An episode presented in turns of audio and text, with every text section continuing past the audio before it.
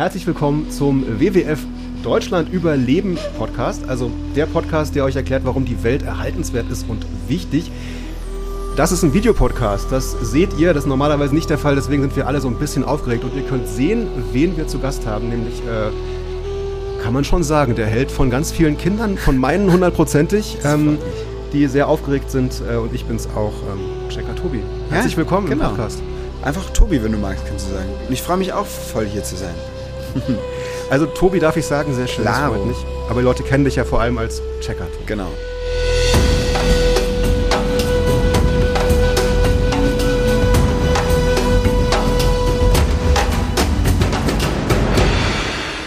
Gerade eben warst du in einem, in einer großen Höhle, in einer weiten Steppe und du warst in einem sehr dichten Wald. Ähm, für einen, das habe ich nachgelesen, deswegen gucke ich auch mal zu mal hier drauf, um die Fragen nicht zu verpeilen, in einem halbdokumentarischen Abenteuerfilm. Äh, was ist das und kannst du uns umreißen, worum es dabei geht? Also halbdokumentarischer Abenteuerfilm heißt ja erstmal, dass manche Teile des Films dokumentarisch sind. Also das ist dann alles echt, das sind dann echte Menschen an echten Orten, da ist nichts erfunden oder so. Und aber nur halb, weil es eben auch noch eine, wie bei einem Spielfilm, wo Leute Drehbücher schreiben, sich alles ausdenken, Schauspieler, Schauspielerinnen Sachen spielen, die Ebene gibt's auch. Und das ist bei unserem Film ganz spannend, weil das so eine bunte Mischung ist. Und, ähm, und wenn ich jetzt sage, worum es geht, dann merkt man das auch sehr schnell, dass, das, dass manches erfunden ist, weil der Film beginnt damit, dass ich eine Schatzkiste per Post zugeschickt bekomme. Und ähm, da liegt noch ein Brief dabei. Und, äh, aber kein Schlüssel. Ich kann also die Kiste nicht öffnen. Und Ja. in dem Brief steht, finde deine alte Freundin im Grunde, die hat den Schlüssel und ähm, öffnet die Kiste und löst das Geheimnis. Und dann hast du es ja gerade schon gesagt, ähm, während ich mich auf die Suche nach ihr begebe und wir dann vor allem gemeinsam versuchen rauszufinden, was seltsame Gegenstände in der Kiste so für eine Bedeutung haben, ähm, beginnt eine eine wirkliche Weltreise, die uns nach Vietnam, in die Mongolei und in den Amazonas-Regenwald nach Brasilien führt. Und da ist dann eben alles wirklich echt. Es sind echte Orte und echte Menschen, die wir da treffen. Kann man sagen, welcher Teil davon, gibt es einen wichtigeren Teil davon? Ist beides gleichwertig in dem Film oder was ist entscheidender? Also für mich persönlich kann ich nur sagen, ähm, ist, ist das Gleichgewicht wichtig oder ist es beides gleich wichtig? Weil ähm, normalerweise machen wir ja Fernsehsendungen, eine Folge hat 25 Minuten, ein Thema und da ist ja quasi alles dokumentarisch, wenn man so will. Da äh, treffe ich den, den Zuckerrübenbauern und frage ihn, wie aus der Zuckerrübe Zucker wird. Und der macht das wirklich, das ist kein Schauspieler.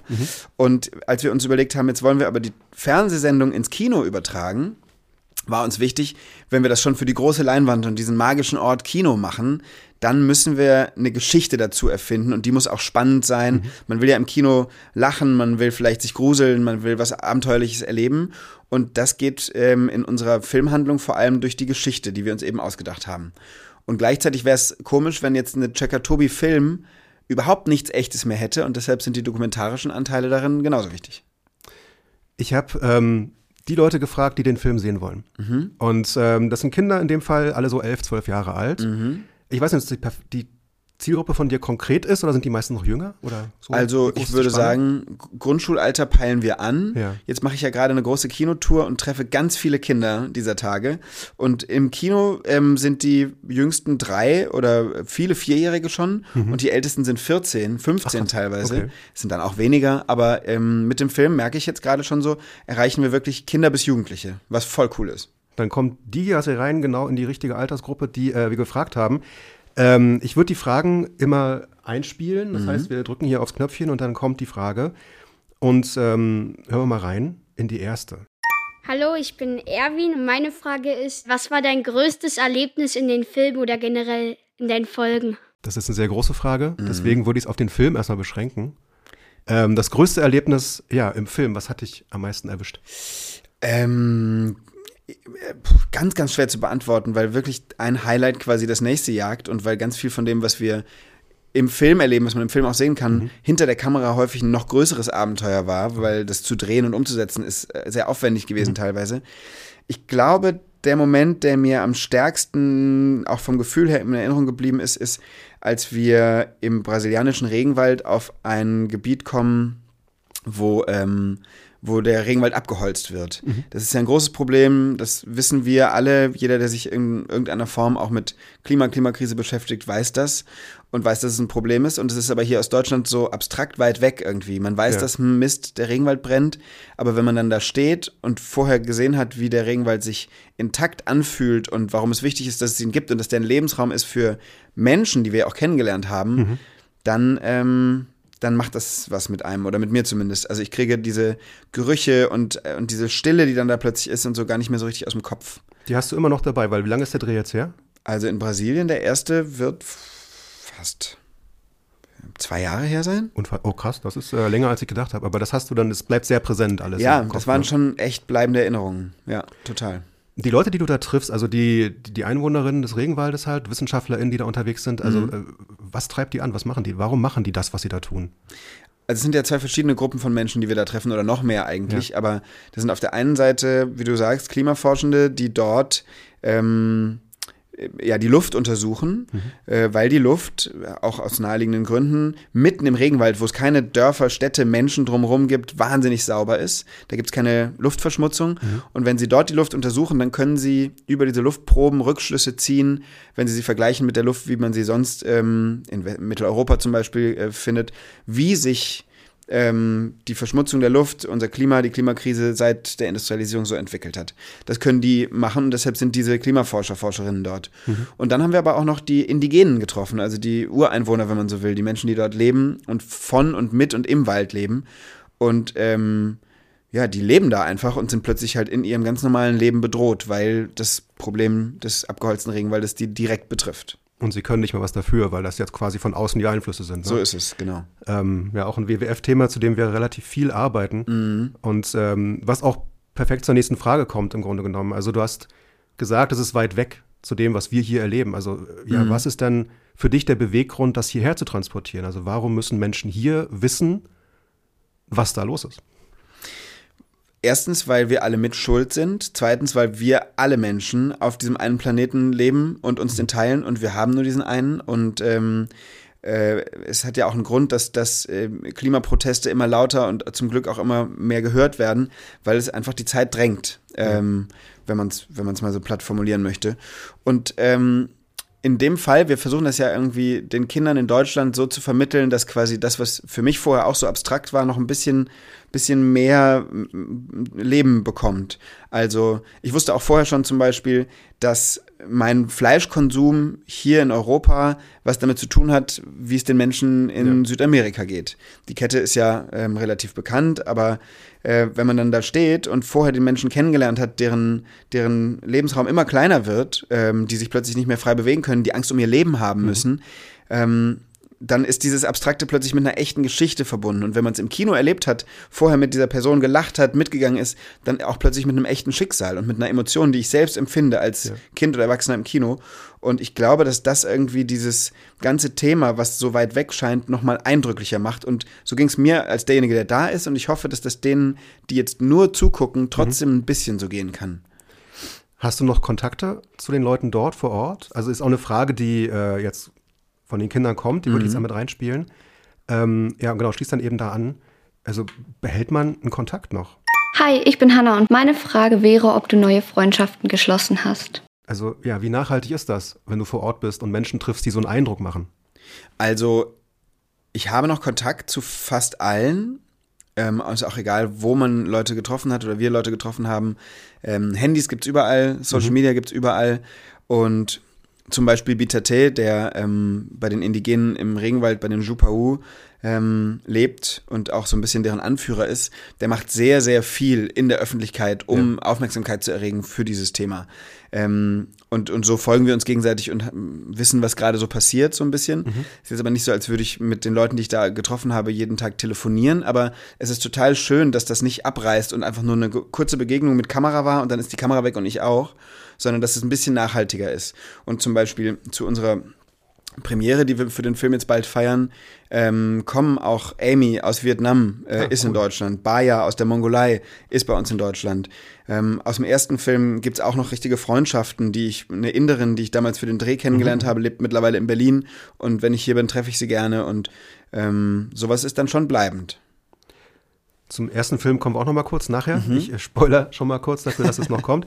Ähm, die, eine andere Frage, die, die spannend ist und die ich auch äh, also selber persönlich sehr spannend finde, die auch von den Kindern kommt, ist, ähm, ja, wie viel Tobi steckt in so einer Geschichte drin? Also ich äh, spiele die mal ab. Mhm. Hallo, ich bin Juri. Ich habe eine Frage an dich. Wie bist du auf deine Folgen oder Filmideen gekommen? Also impliziert ja, du hast die Ideen auch selbst. Also wie viel arbeitest du dann an der Ideenentwicklung der Filme mit? Wie viel bist du beteiligt? Mhm. Also bei den Fernsehsendungen und bei den Filmen ist es ein bisschen unterschiedlich. Klar, weil auch so eine Entwicklung von einem Kinofilm viel, viel aufwendiger ist, viel länger dauert.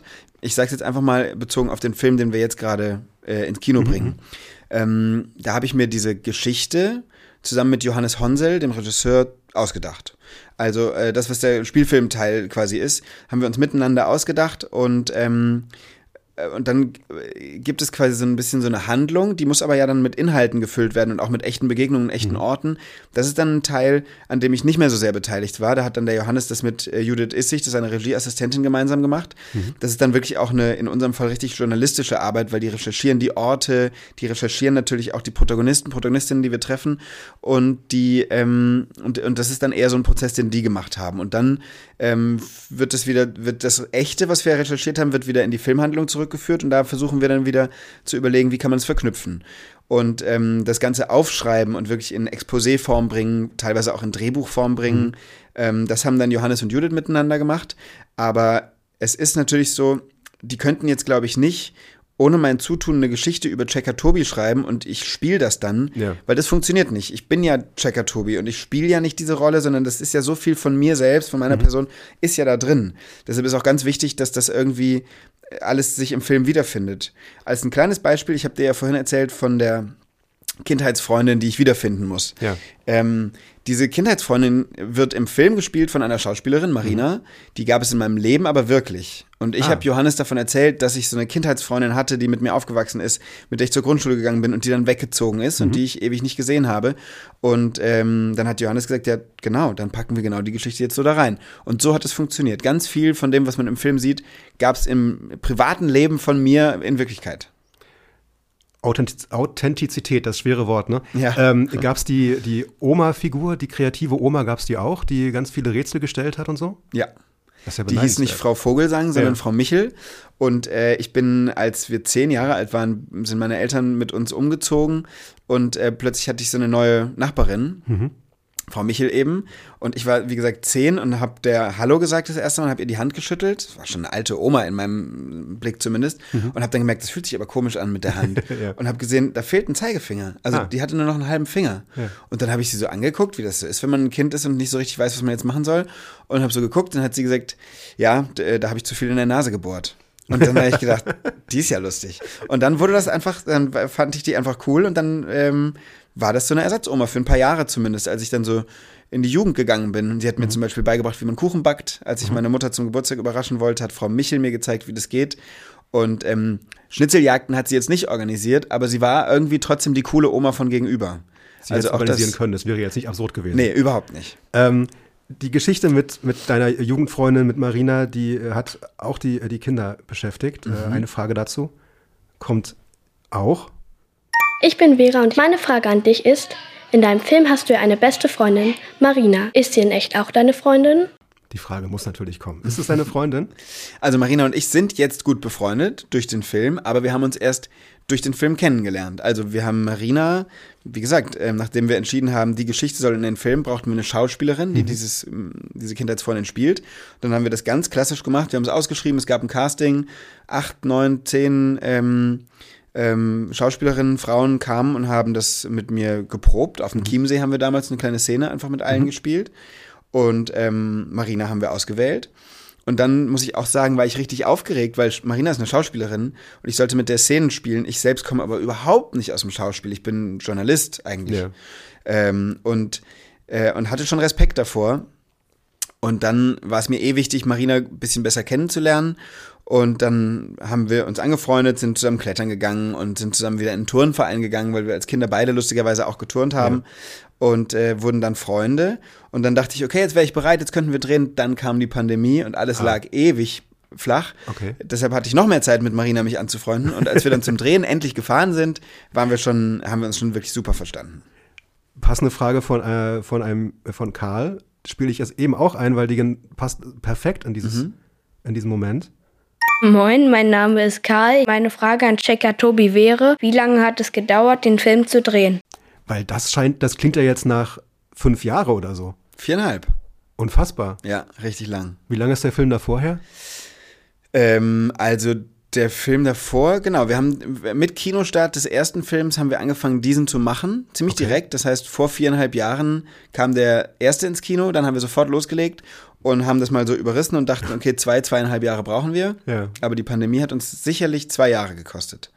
Also es ist nicht, dass normalerweise ein Film viereinhalb Jahre dauern würde, sondern. Ich glaube, es gibt auch Dokumentarfilme, an denen man mal so lange arbeitet. In unserem Fall hätten wir das viel schneller hinbekommen. Aber äh, als wir 2020 dann los wollten auf die Reisen, gab es Länder, die haben einfach keine Ein- und Ausreisen mehr erlaubt. Ähm, es gab auch einfach irgendwie Orte, an die man auch zum Beispiel zu, zu so Indigenen im Urwald durfte man ungeimpft überhaupt nicht hin. Ja, stimmt. Lauter Ja. solche Themen. Ja. Und äh, genau, und dann haben wir ganz viele Dinge verschoben, verändert und haben viel abgewartet.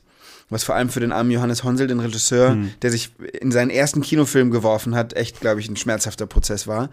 Äh, ich habe zumindest in der Zeit weiter Checker-Folgen drehen können in Deutschland. Und, ähm, und dann hat sich das alles sehr lange gezogen. Äh, deshalb tatsächlich viereinhalb Jahre. Habt ihr dann das Drehbuch nochmal in der Zeit umgeschmissen, weil bestimmte Länder nicht mehr geklappt haben oder so? Oder habt ihr das, war das quasi das gleiche Drehbuch am Ende wie am Anfang?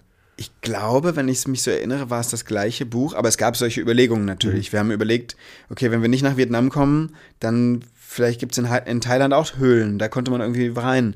Also so- solche Sachen haben wir natürlich alles überlegt, aber haben dann doch ähm, auch sehr, sehr lange, weil wir einfach wussten, das ist gut, was wir da aufgeschrieben haben, an den Ideen festgehalten. Und jetzt zum Schluss hat es ja auch geklappt. Ja, total. Also wir, wir können das in einem Kino sehen. Ähm, der Film kommt ja quasi ins Kino, während wir den Podcast veröffentlichen. Das ist ein perfekter Zeitpunkt, Perfekt. um dann direkt weiterzugehen ins Kino, nachdem wir das gesehen haben, was wir hier aufgenommen haben. Die große Frage, die ich auch in der Vorbereitung hatte jetzt auf das Gespräch, ist, ähm, das Thema ist so furchtbar komplex und anstrengend und äh, wichtig. Ähm, und du hast Kinder als Zielgruppe. So, was bedeutet das für das Geschichtenerzählen? Also wie, wie, wie bist du darauf, also wie, wie brichst du das runter, so dass es auch verstanden wird von Vier-, Fünfjährigen sozusagen? Also die Aufgabe haben wir ja ähm, auch in der TV-Sendung wirklich oft. Ähm, wir nehmen uns ja auch, äh, wenn man ehrlich ist, sogar sehr, sehr gerne diesen schwierigen Themen an, weil wir immer das Gefühl haben, ähm, als Redaktion meine ich jetzt Ja. und, und das Team, mit dem ich schon so, so lange arbeite, ähm, der Bauernhof-Check macht Spaß, aber der ist relativ schnell ausgedacht und gedreht. Wenn wir aber wissen, wir wollen was zum Thema Depression machen oder gerade drehen wir eine Sendung zum Thema Krebs, also zu der Krankheit, ähm, das braucht sehr viel mehr Vorbereitung, Fingerspitzengefühl und auch vielleicht einfach dann doch nochmal äh, Sorgfalt. Ja. Und, ähm, und trotzdem, auch bei den schweren Themen in der Sendung, und das gleiche gilt auch für das große, schwierige Thema Klima äh, in diesem Film jetzt, ist uns immer wichtig, dass wir erstens trotzdem und eigentlich erst recht und unbedingt unterhalten, ähm, weil wir wollen ja jetzt nicht irgendwie Menschen unglücklich machen oder traurig machen oder, oder sowas, sondern wir wollen ja erstmal einfach nur die Augen öffnen für eine Sache, die es eben einfach gibt. Ähm, zum Beispiel das Thema Tod ist ein Thema, über das man nicht gerne redet, aber es gehört einfach zum Leben dazu. Ja. Und, ähm, und ich selbst habe beim Drehen zu diesem Thema gemerkt, auch wenn man mit dem Tod zu tun hat oder jemand gestorben ist, heißt das nicht, dass man, dann, dass man nie wieder lachen kann. Und das kann ja äh, zusammen existieren und nebeneinander.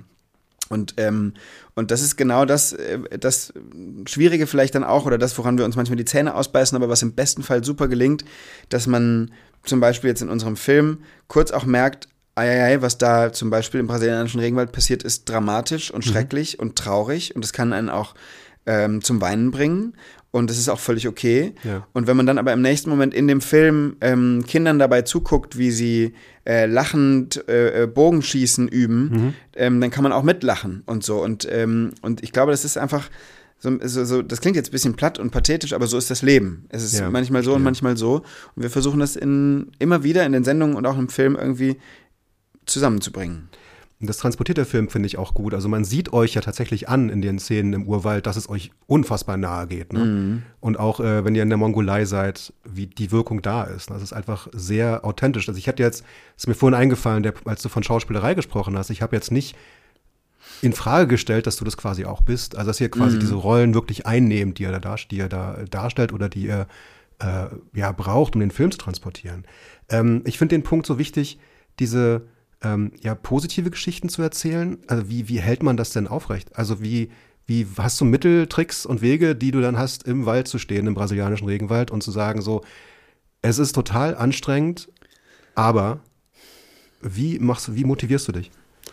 Ach, also, ähm, ich, das ist ganz schwer zu beantworten. Das ist eine schöne Frage, weil ich habe da auch noch, noch nie so richtig drüber nachgedacht, aber irgendwie ist, also ich glaube, mir ist irgendwie, ähm, ich habe einfach das Glück, dass, dass mir sehr viel positive Energie mitgegeben wurde. Die ist mhm. einfach da.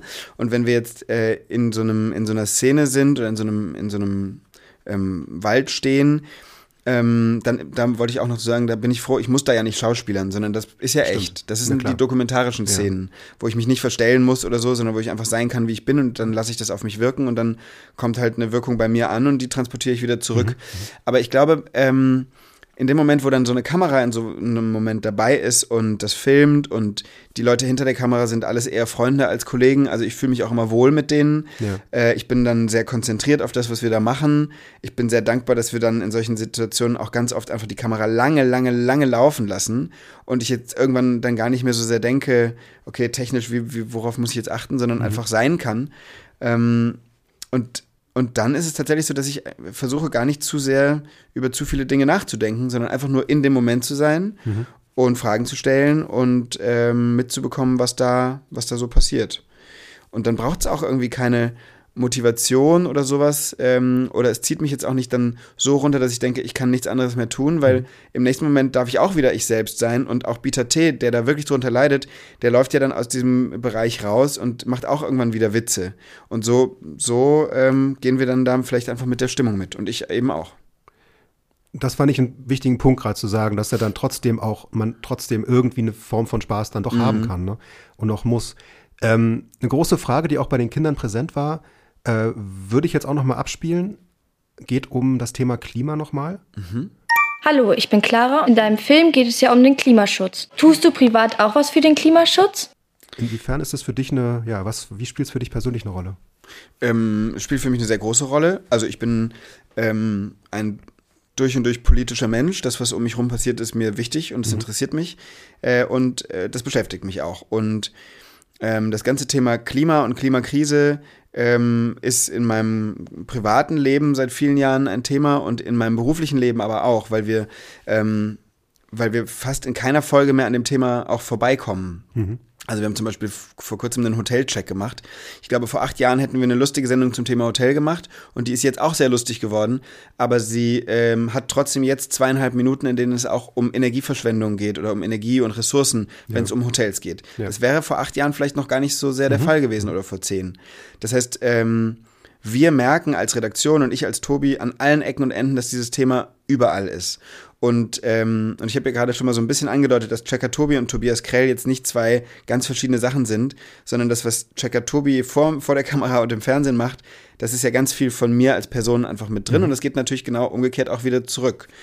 Deshalb, ähm, ich verzichte fast aus, also ich verzichte fast komplett auf Fleisch. Mhm. Ich versuche, ähm, auch weil ich es mir leisten kann, ähm, jetzt nicht ähm, Klamotten zu kaufen, die unter beschissenen Bedingungen hergestellt mhm. werden. Ich ähm, fahre fast alles mit dem Fahrrad oder mit dem Zug. Ähm, ich mache keine innerdeutschen Flüge mehr und wenn ich dann einen Job nicht machen kann, dann mache ich ihn nicht. Okay. Äh, also so versuche ich ähm, irgendwie quasi für mich selbst im Kleinen Sachen zu machen. Ich bin aber auch, je mehr ich mich mit dem Thema auseinandersetze, finde ich es auch immer wieder wichtig zu betonen, jeder kann was machen und jeder, finde ich, sollte auch was machen. Mhm. Aber es ist auch falsch, äh, jedem Einzelnen von uns die ganze Verantwortung zu geben, sondern es gibt vor allem viel größere Entscheidungen, die die Politik klären muss. Absolut. Und, ähm, und das finde ich, muss man in dem Kontext immer wieder zumindest auch dazu sagen, dass das nicht vergessen wird und alles irgendwie bei den, bei den Leuten ähm, äh, äh abgeladen wird. Genau. Also die, ähm, es, es, das Thema findet statt, okay, aber ist es für deine und deiner Meinung nach noch unterrepräsentiert in dem generellen Medien? Konsum, den wir jetzt haben? Oder ähm, ist es jetzt unsere Bubble, die sehr viel darüber hat? Aber was ist mhm. außerhalb dieser Bubble? Fehlt da noch was? Ganz spannende Frage. Also in meiner Bubble, und ich glaube, wir sind, bewegen uns in, in sehr ähnlichen, Bubbles, ja. ähm, ist es sehr präsent mhm. ähm, und eigentlich jeden Tag in irgendeiner Form irgendwo Thema, egal ob man mit jemandem beim Mittagessen sitzt oder abends die Nachrichten anguckt. Ja. Und auch, finde ich, in den Medien zumindest in Medien, die ich so konsumiere, ähm, ist das Thema sehr präsent und kommt vor. Und ich habe gerade das Gefühl, jetzt im Sommer 23, wo wir wirklich, wo wir, wo es keine Woche mehr gibt ohne Naturkatastrophen, mhm. kommt man ja wirklich nicht mehr dran vorbei. Und ähm, trotzdem, glaube ich, gibt es ähm, sehr viele Menschen, äh, die diesem Thema nicht genug oder sogar gar keine Aufmerksamkeit zukommen lassen. Ja. Und da, da finde ich auch wiederum wichtig, äh, ich glaube, wenn, wenn eine Familie oder wenn eine Mutter, ein Vater, wenn Leute irgendwie zwei, drei Jobs haben müssen, um überhaupt ähm, sich irgendwie ernähren zu können mhm. und so weiter, dann finde ich total verständlich, dass die keine großen Nerv dafür haben zu gucken, wie sie auch das Ganze noch klimabewusst machen. Ja. Ähm, deshalb äh, meine ich auch so, es kann nicht irgendwie letzten Endes Verantwortung bei jedem Einzelnen abgeladen werden und manche Leute haben mehr Ressourcen, das zu tun und andere weniger, das ist auch total okay. Aber ähm, ich finde deshalb auch diese ganze Diskussion um die letzte Generation so schade, weil äh, das sind Menschen, die machen was, die wollen gehört werden, die mhm. machen auf was aufmerksam und das einfach so abzutun in manchen anderen Bubbles als, äh, als Ökoterrorismus ist so, so an der Sache vorbei, weil ja. man damit einfach nur das Thema, das leider einfach nicht mehr vermeidbar ist, ähm, weil man dem nicht genug äh, äh Augenschein gibt. Augenmerk. Man schaut drüber hinweg so. Das genau. ist einfach, äh, es betrifft ja jetzt nicht gerade uns doch schon, aber eben noch nicht so schlimm, wie es vielleicht mal kommt. Genau. Das sind dann die Generationen danach, um die es dann gerade geht. Und auch die, die den Film ja sehen sollen. Ja, eben. Wenn ihr einen Film dreht, das ist ja aufwendig, ihr müsst durch die Welt reisen. Ihr müsst halt auch, ja, keine Ahnung, ihr blast CO2 in die Luft, in welcher Form Absolut. auch immer. Ne? Und ihr fliegt sicherlich ja nicht nur einmal dahin, weil man muss ja was nachdrehen, keine Ahnung. Ähm, inwiefern habt ihr darauf geachtet? Ich meine, es kommt ein Boot vor, was ich jetzt ziemlich mm. geil finde, das mm. sich schon. Also, äh, das war natürlich von Anfang an, schon bei der Entwicklung des Buches, ein Riesenthema, mhm. dass wir da äh, mit diesem Film oder zumindest mit der Entstehung des Films einen großen Widerspruch eingehen. Einen Film zu machen, auf den ersten Blick zumindest, einen Film zu machen, der aufmerksam macht auf große Probleme äh, auf unserer Welt, auf die Klimakrise. Mhm. Und dann äh, fliegt man acht Leute, genau wie du auch gesagt hast, teilweise mehrmals nach Brasilien und wieder zurück und nach Vietnam und in die Mongolei. Und natürlich ähm, äh, ja, haben wir dann einen, einen, großen Fußabdruck, den wir hinterlassen und ja. pusten eine Menge CO2 in die Luft. Die Flüge haben wir natürlich kompensiert alles mhm. ähm, und haben versucht, so grün wie möglich zu produzieren. Aber das ist auch noch eine Herausforderung, Filmproduktion wirklich grün hinzukriegen. Das ist uns auch mit so viel Ausgleich auch immer nicht gelungen, glaube ich. Mhm. Geht noch nicht. Aber ähm, es gibt dann vielleicht so zwei Antworten darauf. Das erste ist, auf der einen Seite, ähm, weiß nicht, ob man sich das so schön reden kann, aber ich finde, es ist schon ein Punkt, den man machen kann. Acht Leute äh, sammeln eine Geschichte am anderen Ende der Welt ein und sie wird hier im besten Fall von Hunderttausenden geguckt. Ja. Und wenn es bei manchen von denen ein bisschen ein Umdenken oder einen Blick schärft äh, mhm. oder sowas auslöst, dann glaube ich, hat man da schon eine Menge für getan. Ja. Und auch spannend äh, zu diesem Thema finde ich, ähm, wenn die deutsche Klimaforscherin nach Brasilien will, um da was gegen die Klimakrise zu tun, das ist mhm. eine von denen, die das machen muss, die muss auch dahin fliegen und mit Booten und Schweröl, ich weiß nicht, die muss auch diesen, dieses, diesen Widerspruch aushalten. Ja. Und das ist ja genau das Spannende, oder auch das vielleicht irgendwie ein bisschen, dieses Dilemma einfach, dass, dass in diesem Widerspruch das alles stattfindet. Äh, ähm, es gibt halt irgendwie nicht nur schwarz und weiß, sondern irgendwo liegt die Wahrheit wahrscheinlich dazwischen.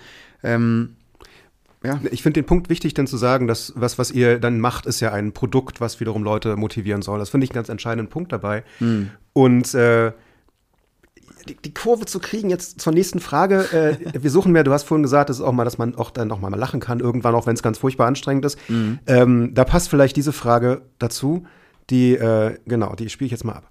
Hi, ich bin Caro. Meine Frage ist, was ist beim Dreh ordentlich schiefgelaufen? Da ist doch bestimmt was passiert, oder? Ja, klar, es passieren ja dauernd irgendwelche Sachen, die nicht gut funktionieren.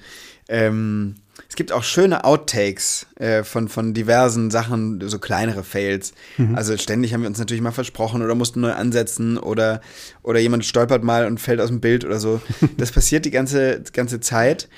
Aber ich würde sagen, dass die größte Sache, die wirklich schiefgegangen ist und die leider nicht mal richtig lustig schiefgegangen ist, sondern, ähm, sondern uns viel Geld gekostet hat und drei von uns auch echt viel Nerven, ist, dass wir in der Mongolei den Teil in Ulaanbaatar in der Hauptstadt fertig mhm. gedreht hatten, dann ähm, eine lange, lange Autoreise in die Wüste Gobi unternommen haben, ins Altai-Gebirge und dort äh, angefangen haben zu drehen. Und ähm, am ersten Abend fühlte sich der Regisseur da draußen nicht wohl, hat einen Corona-Test gemacht und war positiv. Okay. Und auch der Tonmann hat dann einen äh, Test gemacht und war positiv. Und wir wussten, wir sind in der Mongolei, es ist immer noch eine Pandemie da draußen. Mhm. Ähm, wenn wir die jetzt irgendwo ins Krankenhaus bringen, in irgendeiner mongolischen Kleinstadt, dann sitzen die da, das ist nicht schön. wir müssen den Dreh hier abbrechen, wir fahren zurück ähm, nach Ulaanbaatar ähm, und dann so haben wir da auch einen PCR-Test gemacht. Dann war ich auch noch positiv. Dann sind wir drei in Hotelquarantäne gekommen, weil wir nicht rausreisen durften. Ja. Und ähm, das restliche Team hat den Rückflug angetreten und wir drei saßen für sieben, acht, neun, zehn Tage in Hotelquarantäne in Ulaanbaatar fest. Ähm, äh, auf, weiß nicht, 15 Quadratmetern oder so. Ähm, und konnten ja nicht mal lüften, weil die Luft draußen ist giftig und Genau. minus 40 Grad Ja. kalt und mussten einfach abwarten, bis wir wieder gesund wurden. Durften uns nicht sehen, durften das Zimmer nicht verlassen und mussten dann natürlich, als wir wieder raus durften, alle wieder neu motivieren, nochmal einreisen und den Teil fertig drehen. Mhm. Und ähm, das ist wirklich, würde ich sagen, so der größte Fail, der uns passiert ist, dass wir trotz größter Anstrengungen, uns nicht anzustecken, diesen Dreh ähm, leider nicht immer gesund überstanden haben. Aber gibt es auch einen lustigen Fail? Also ich versuche jetzt gerade, ich versuche jetzt gerade so den, also wir haben uns noch am Ende, wenn wir jetzt Richtung Ende des äh, unseres Gesprächs gehen, dann Ja. kommen noch eine ganze Menge Fragen, die so eine Art Schnellfragerunde Ja, ja. sein sollen. Ne? Und am Ende, ähm, ich würde jetzt ein bisschen gerne ein bisschen lustiger äh, einsteigen. Also hast du auch was ein Fail, der, der, der einfach brüllend komisch war, weil äh, damit hast du nicht gerechnet. Es gibt eine Szene, die ist äh, im, im Film dann sogar gelandet, weil sie so lustig war. Wir haben eine Szene gedreht im äh, Regenwald. Marina und ich liegen in unseren Hängematten und wollen eigentlich einfach nur einschlafen. Und in diesem Regenwald, ähm, da ist es sehr laut, überall sind Tiere und ich ähm, komme mit allem gut klar mittlerweile, aber Insekten sind einfach nicht so meins. Und ich habe auch, finde dann auch irgendwie so große Spinnen nicht so gut und so weiter. Und die gab es da auch, das wusste ich. Und äh, wir lagen in der Hängematte und dann ist, ähm, ist irgendwas in meinen Schoß gefallen von, von da oben irgendwie. Ja. Und ich habe mich zu Tode erschreckt. Ich bin, wah, hab gekreischt äh, über Minuten. Marina ist aus der Hängematte rausgefallen, weil sie sich auch mit erschrocken hat. Und es war einfach nur ein kleines Blatt. Und, nein. ähm, und Marina stand da, hat also blass wie eine Leiche und, äh, und ich habe fast einen Herzinfarkt gehabt. Und dann ähm, fand das Team das aber so lustig, dass wir das dann noch zwei, dreimal nachgestellt haben. Ich weiß gar nicht, welche Szene jetzt im Film ist, Ja. ob das echte oder das gespielte, aber das war so ein Fail. Und der hat sogar den Weg dann in den Film gefunden. Fantastisch. Ähm, und eine große Geschichte, und das passt auch zur nächsten Frage. Da gehen wir jetzt kurz vom Film weg und landen so bei global galaktisch. äh, Tobi, Checker Tobi Geschichten. Hi Checker Tobi, ich bin Friedrich und meine Frage ist, was war dein größtes Erlebnis in all deinen Folgen? Von allem. Wow. Boah, ich wünschte, ich könnte es jetzt einfach so sagen. Ich habe so coole Sachen machen dürfen und gemacht im Laufe der Zeit. Ich bin Fallschirm gesprungen, aber auch, ähm, aber habe auch irgendwie Eichhörnchenbabys in der Hand gehabt. Also von groß bis klein Ja. ist alles passiert. Das größte Erlebnis ist ganz, ganz schwer zu sagen. Ähm, ich, ich, ich glaube, ich muss eigentlich eher sagen, dass ich über die Jahre, und ich mache das jetzt zehn Jahre und, äh, und habe 170 Folgen oder so gemacht und pro Folge lerne ich mindestens drei Leute kennen. Ich glaube, wenn ich so drüber nachdenke, von diesen hunderten Menschen, die sich Zeit für mich genommen haben und für uns, war nie auch nur ein einziges Mal jemand dabei, wo ich sagen würde, der oder die ist blöd oder Okay. doof oder, oder einfach unsympathisch. Ja. Keine. Ahnung, also wirklich erstaunlich. Das ist vielleicht das Schönste, habe ich noch nie drüber nachgedacht, aber das ist vielleicht das Schönste, dass ich seit zehn Jahren Leute treffe Ja. und die sind immer alle voll nett. Das ist ja eigentlich, ist ja eigentlich Das fast ist schon die, die. Bubble. nee, aber äh, krass, äh, das, das hätte ich jetzt nicht erwartet, dass gar, gar kein. Toll recherchierte Mensch Menschen natürlich auch. Also die, die unsere Redaktion ähm, Ja. sucht die ja vorher raus, aber das ist eigentlich das Schönste, wenn ich so drüber nachdenke. Auch was Schönes. Äh, ich, bevor wir jetzt in diese, ich würde jetzt in die Kin- Kinderfragerunde reinspringen wollen. Ja. Ähm, aber die entscheidendste Frage kommt noch, die kommt vorher. Äh, die die stelle ich jetzt gerade mal, Sekunde. Und die finde ich auch unfassbar wichtig. Hallo Checker Tobi, ich bin Theo, zwölf Jahre alt und wie war denn dein Essen auf den ganzen Reisen? Bist du gut versorgt worden, kulinarisch? Absolut. Absolut. Äh, ich bin jemand, der ähm, sehr gerne isst und auch viele Sachen ausprobiert. Ich bin auch zum Beispiel jemand, ich mag leider keinen Gorgonzola, ich will ihn aber so gern mögen. Es gibt so gute Sachen mit Gorgonzola. Ja. Also esse ich sogar den Gorgonzola, um mich langsam anzutrainieren. So gerne probiere ich Essen aus. Und das mache ich natürlich auch auf diesen Reisen. Ja. Und es gab in Brasilien ähm, einen Fisch aus einem der Nebenarme vom Amazonas, der war so groß, so ein platter, großer Fisch, den haben wir als Team nur einen gemeinsam gegessen. Der hatte einen ganz intensiven Geschmack, sowas hatte ich noch nie. Ähm, auch irgendwie äh, ähm, im Urwald, dann wirklich tief im Urwald, war plötzlich alles aus Maniok, fand ich auch total spannend. Vietnam, das Essen kennen wir in Deutschland ja auch ganz gut, da habe ich hervorragend gespeist, sogar in der Höhle. ähm, hatten wir ein Team dabei hinter der Kamera, die für uns gekocht haben. Also wirklich ähm, am entlegensten Ort der Welt gab es noch brillantes Essen für uns. Die Mongolei war nicht so mein, hat nicht so meinen Geschmack getroffen. Komischer Käse, oder? Ich weiß. Ja, das war oft dann so, ähm, ich glaube, so, so Jackmilch ist dann die Ja. Grundzutat und Mhm. wenn die dann zu Käse wird und mit Schokolade kombiniert wird, das trifft dann meinen Geschmack nicht so sehr. Oder salziger Tee mit Milch. Das schmeckt einfach, ist sehr speziell, der, diese Geschmacksrichtung. Ähm, ich würde es probieren, glaube ich. TikTok, Instagram, da bist du auch überall, ne? Da bin ich überall. TikTok Voll- ganz frisch. Ja, wir folgen einander, glaube ich. Mhm. Ähm, das sollten wir alle tun, uns gegenseitig folgen. Das macht sehr viel Spaß und wir können uns gegenseitig dabei beobachten, was wir so tun. Also Blitzrunde wird nicht ganz hinhauen, weil ich glaube, da sind ein paar Fragen dabei, die ein bisschen länger dauern werden. Ähm, aber wir versuchen es mal, weil die Zeit schreitet voran äh, und wir wollen äh, sie alle beantwortet haben, die Fragen der Kinder, die vorher eingesammelt worden sind.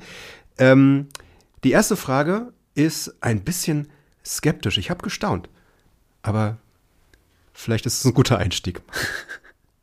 Hallo, ich bin Mira und meine Frage ist, warst du wirklich in den Ländern und Orten in Film? Du hast uns sowas vorgespielt. Du warst doch gar nicht da, oder? Ich war überall wirklich. Ich bin wirklich auf diesem Turm gewesen, wirklich in dieser Höhle gewesen. Das ist ja alles der dokumentarische Teil. Zwei Sachen gibt's, da haben wir geflunkert. Mhm. ähm, der, der Anfang, ich war leider nicht wirklich im Weltraum. Das haben wir am Computer Ach nee, gemacht. echt? Ach Mann. Und die zweite Szene, weiß ich nicht, ob du drauf kommst. Es gibt eine Szene, da haben wir richtig, richtig getrickst. du, ihr wart nicht auf dem, doch, Thomas, hast du ja oben drauf, hast du gesagt. Mhm. Ihr habt da oben keinen Drachen steigen lassen. Doch, auch das ist Auch echt. das? Oh wir waren auch wirklich auf einem Segelboot und sind damit übers südchinesische Meer gesegelt. Aber gestürmt hat es Ach so. woanders. Ah, Nämlich in, auf dem Chiemsee in Oberbayern. Da haben wir den Sturm nachgedreht. Ah, okay. Ja, ich, äh, gut, das werdet, wenn ihr das jetzt wisst, guckt's euch an, gucken, ob ihr drauf kommt. Diese Szene ist, äh, ja, die, die, die ist äh, eindrücklich. Wer hätte geahnt, dass der Chiemsee so windig sein kann. Ja. Ähm, Thema Reise, das geht weiter. Äh, wir machen einfach äh, hurtig zum nächsten. Ich heiße Bogdan meine Frage ist es, wie viele Kilometer hast du in deinen Film zurückgelegt? Insgesamt, kannst du es sagen? Ich wünschte, ich könnte es. Ich weiß es nicht. Ich weiß es leider wirklich nicht mal ansatzweise. Ich kann sagen, dass ich oder wir einmal nach Vietnam sind. Innerhalb von Vietnam sind wir gereist und dann sind wir wieder zurückgeflogen. Wir waren zweimal in der Mongolei und zweimal in Brasilien. Das ist alles sehr, sehr weit weg. Äh, wenn man die Kilometer alle aneinander zählt, kommt man wahrscheinlich fast einmal um den Äquator oder so. Aber ich weiß es leider nicht genau. Könnt ihr beim nächsten Mal messen? Reichen wir nach. Reicht dir nach, sehr gut. ähm, nächste Frage, passt da auch ganz gut dazu. Hallo, Checker Tobi. Ich bin Tizian und ich wollte dich fragen, in wie vielen Ländern du schon warst. Also auch so insgesamt wahrscheinlich, ne? Ja, die Frage kriege ich oft und ich habe noch nie nachgezählt, aber ich schätze, es ist irgendwas zwischen 30 und 40. Wow. bin schon viel auch in Europa rumgereist und mag Europa auch wahnsinnig gerne. Äh, und ich kenne auch Deutschland sehr gut. Ähm, aber wenn ich alle Länder, auch vor allem durch diese weiten Reisen, das mache ich ja fast nur für den Kinofilm oder die Kinofilme, zusammenzähle, komme ich bestimmt auf über 30 Länder. Das ist beeindruckend. Kam ich nicht mit. Muss ich mal Ähm. zählen. Auch was zum Nachreichen. Wir können das dann äh, Genau, nochmal klären. Zahlen, Fakten reichen wir nach. Sehr gut. Äh, nächste Frage. Hallo, ich bin Malia, ich bin elf Jahre alt und wollte fragen, welche Tiere du auf deiner Reise entdeckt hast. Da denke ich an ein spezielles. Ja, ich habe ein Faultier getroffen. Das war richtig schön. Das war wirklich eine äh, sehr, sehr nette Begegnung. Faultiere sind so lustige Tiere. Und äh, Fun Fact, sie können richtig fest zugreifen, weil die mögen langsam sein, aber wenn sie so einen Finger mal haben, dann lassen sie nicht mehr Immer los. So Krallen, oder? Ja, und man kriegt dann den, kriegt auch den Finger dann nicht mehr raus. Ähm, wir haben ganz viele Tiere in der Mongolei getroffen, weil wir bei Nomaden waren, die äh, von und mit diesen Tieren leben. Wildpferde, Kamele, ähm, kleine Ziegen, Hundebabys. Ähm, ein Tier, Antilopen auch, das. diese langen weit weg, diese Antilopen. Waren das Anseiger-Antilopen zufällig, die ihr da gesehen habt? Wo? In der Mongolei? Nee. Waren das keine? Ah, das waren die, das waren die Pferde, ne? Ja, genau, Ah, das ja, waren die diese Wildpferde, Pferde. genau. Antilopen habe ich, glaube ich, noch nie in echt gesehen. Aber ein Tier, das man nicht sieht, was wir auch getroffen haben, war eine riesige Spinne, riesig, im Regenwald direkt über dem Zelt von Pidi, unserem Tonmann. I. Alle Tiere haben einen Grund für ihre Existenz. So ist es. Ähm, das könnt ihr gerne bei TikTok. Wir erzählen da sehr viel drüber. Warum brauchst du bestimmte Arten? Wir brauchen sie alle. Auch Wespen? Auch Wespen. Ja, klar. Große Bestäuber. Ja. Ahnt man gar nicht, auch wenn sie das Fleisch klauen. Ähm, nächste Frage. Hallo, ich bin Jack und meine Frage ist, wie viele Menschen kanntest du beim Film? Ist das eine eingeschworene Clique? Macht ihr jetzt immer dieselben Leute?